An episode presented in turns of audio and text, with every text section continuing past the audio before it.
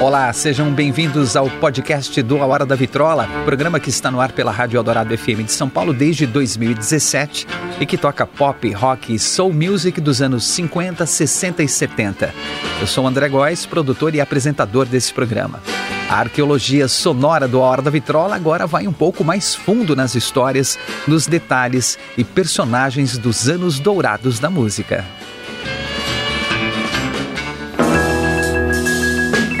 O ano é 1956. O jovem cantor Elvis Presley, com apenas dois anos de carreira, era uma estrela em ascensão, junto com o movimento rock and roll que vinha ganhando força.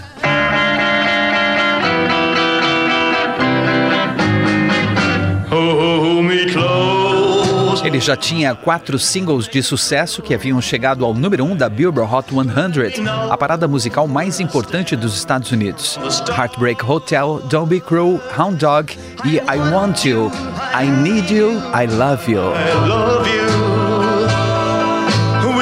Sua música tocava nas rádios e seus shows atraíam cada vez mais fãs. Elvis também tinha começado sua carreira de ator estava rodando seu primeiro filme, Love Me Tender, no Brasil, Ama-me com Ternura.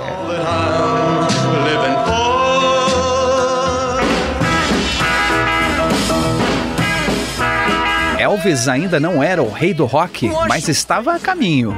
A música Heartbreak Hotel, lançada em janeiro de 1956, alcançou o número um nas três paradas musicais mais importantes dos Estados Unidos: a Billboard Hot 100, onde ficou no topo por sete semanas, a Cashbox, onde ficou por seis semanas, e a parada Country, onde ocupou o primeiro lugar por 17 semanas.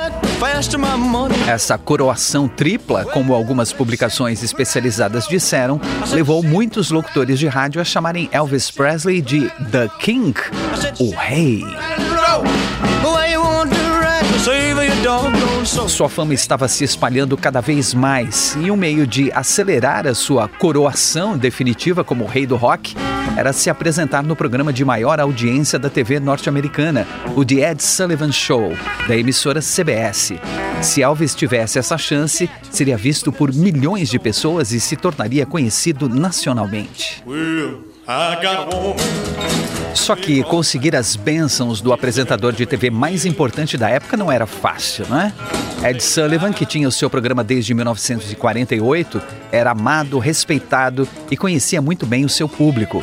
E como o The Ed Sullivan Show era um programa família, ele já tinha declarado algumas vezes que nunca levaria esses artistas do rock para se apresentarem, pois seria uma ofensa à moral e aos bons costumes.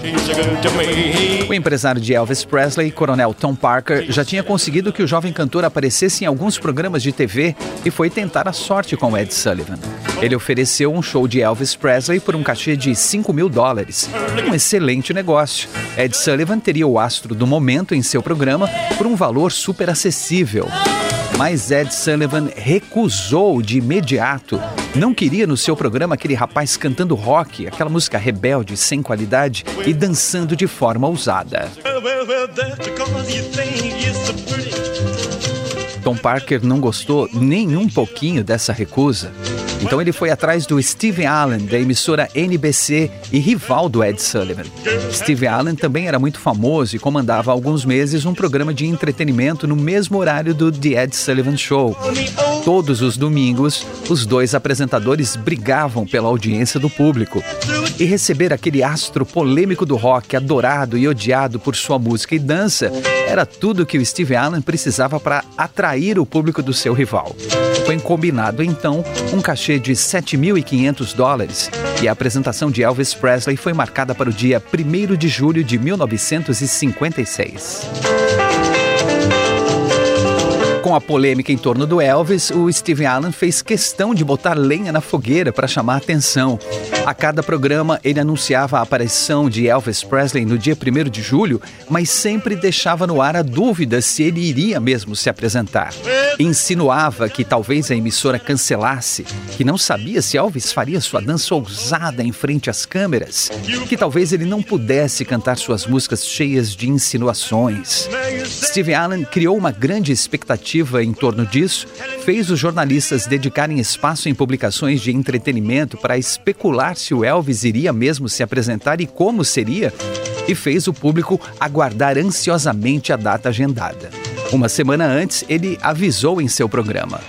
Ainda não temos certeza se Elvis Presley irá mesmo se apresentar. Só vamos saber no dia. Não percam.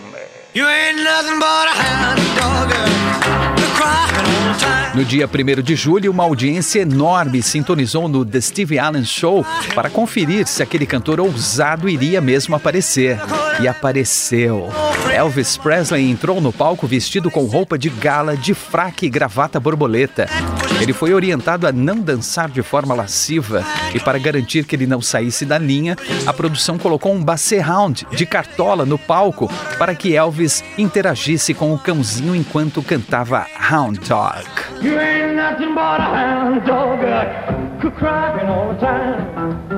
You ain't nothing but a hound dog, uh, crying all the time. Well, you ain't never gonna rather and you ain't no friend of mine. When I said you was high class, well, that was just a lie. Well, it's one for the money, two for the show, three to get ready. Now É, não dá para negar que a apresentação foi bem diferente, mas teve ótima audiência. Ótima não, excelente. O programa The Steve Allen Show foi líder de audiência naquele domingo e ainda aproveitou uma exposição a mais por causa de uma manifestação na porta do estúdio no dia seguinte. Fãs de Elvis Presley foram lá protestar contra o Elvis falso, que em vez de fazer sua dança ficou brincando com um cachorro na TV. Quando Ed Sullivan viu toda aquela repercussão e sabendo que o seu rival ganhou com folga a briga dominical pela audiência, ficou inconformado, furioso, revoltado. Não tinha jeito, ia ter que engolir o apelo midiático daquele jovem cantor chamado Elvis Presley. Ed Sullivan agendou então uma reunião com o empresário Tom Parker para uma conversa amigável para combinar a participação de Elvis em seu programa. Não só isso, ele queria exclusividade e o cantor não poderia se apresentar novamente no programa de Steve Allen. Mas aquele primeiro não custou caro, viu, gente? Muito caro. O coronel Tom Parker, em posição extremamente confortável, fez a oferta. Três aparições do cantor no The Ed Sullivan Show por 50 mil dólares. Não, não eram mais os 5 mil iniciais, era um cachê de 50 mil dólares. Dez vezes mais que a primeira oferta. O que aconteceu? Ed Sullivan espumou de raiva. Ficou louco mesmo. Mas era pegar ou largar, né, gente? E como negócios são negócios e a vontade de dar o troco em seu rival Steve Allen era maior que o orgulho, Ed Sullivan fechou o acordo com o empresário de Elvis Presley.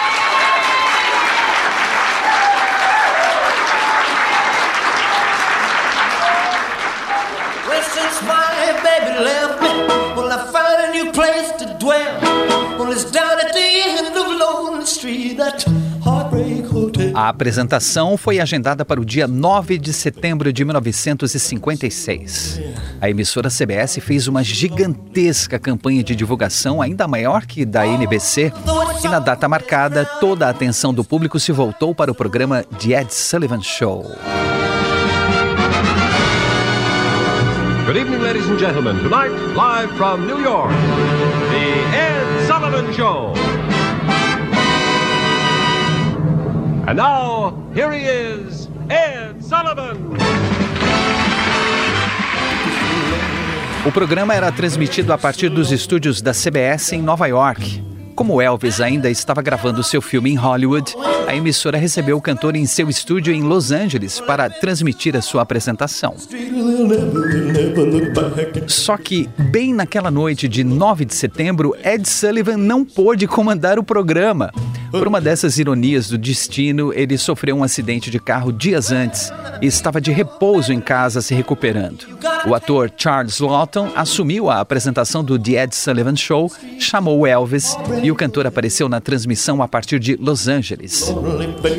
Elvis agradeceu pela oportunidade, disse que se apresentar no programa de The Ed Sullivan era a maior honra de sua vida e fez sua apresentação com quatro músicas.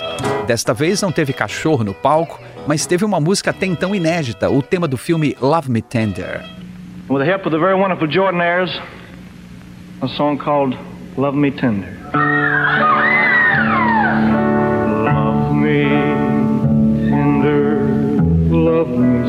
O single dessa música seria lançado somente em outubro, mas os radialistas mais espertos gravaram a nova música de Elvis direto da TV. No dia seguinte já estavam tocando no rádio e impulsionando as vendas de um single que nem existia ainda. Love me tender, love me true. Isso, além da audiência astronômica do programa, transformou Love Me Tender em um sucesso imediato e fez com que a gravadora RCA recebesse milhões de pedidos para a compra do single. Esse foi o primeiro caso de um single premiado com disco de ouro pelas vendagens antes mesmo de ser lançado. Love me tender, love me long, take me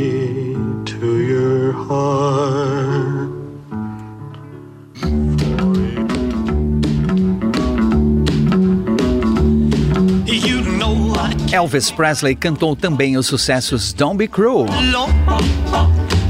Ready Teddy e Hound Dog.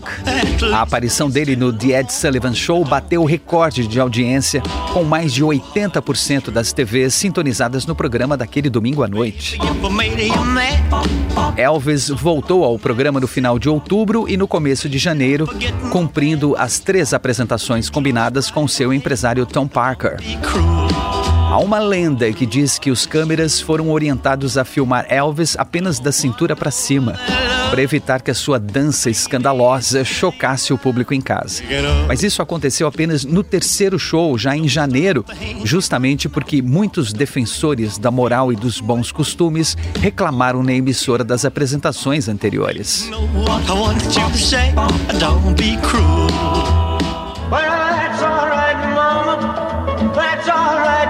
E com a apresentação de Elvis Presley no The Ed Sullivan Show, todos ficaram felizes. Ed Sullivan atropelou seu rival Steve Allen com uma grande audiência. O coronel Tom Parker embolsou uma bela grana e Elvis Presley foi aclamado em definitivo o rei do rock, com as devidas bênçãos do apresentador de TV mais importante da época.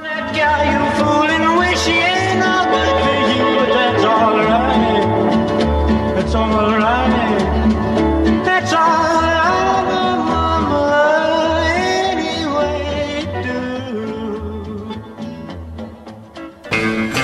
Esse é o podcast do A Hora da Vitrola. Até a próxima com mais uma grande história dos anos dourados da música.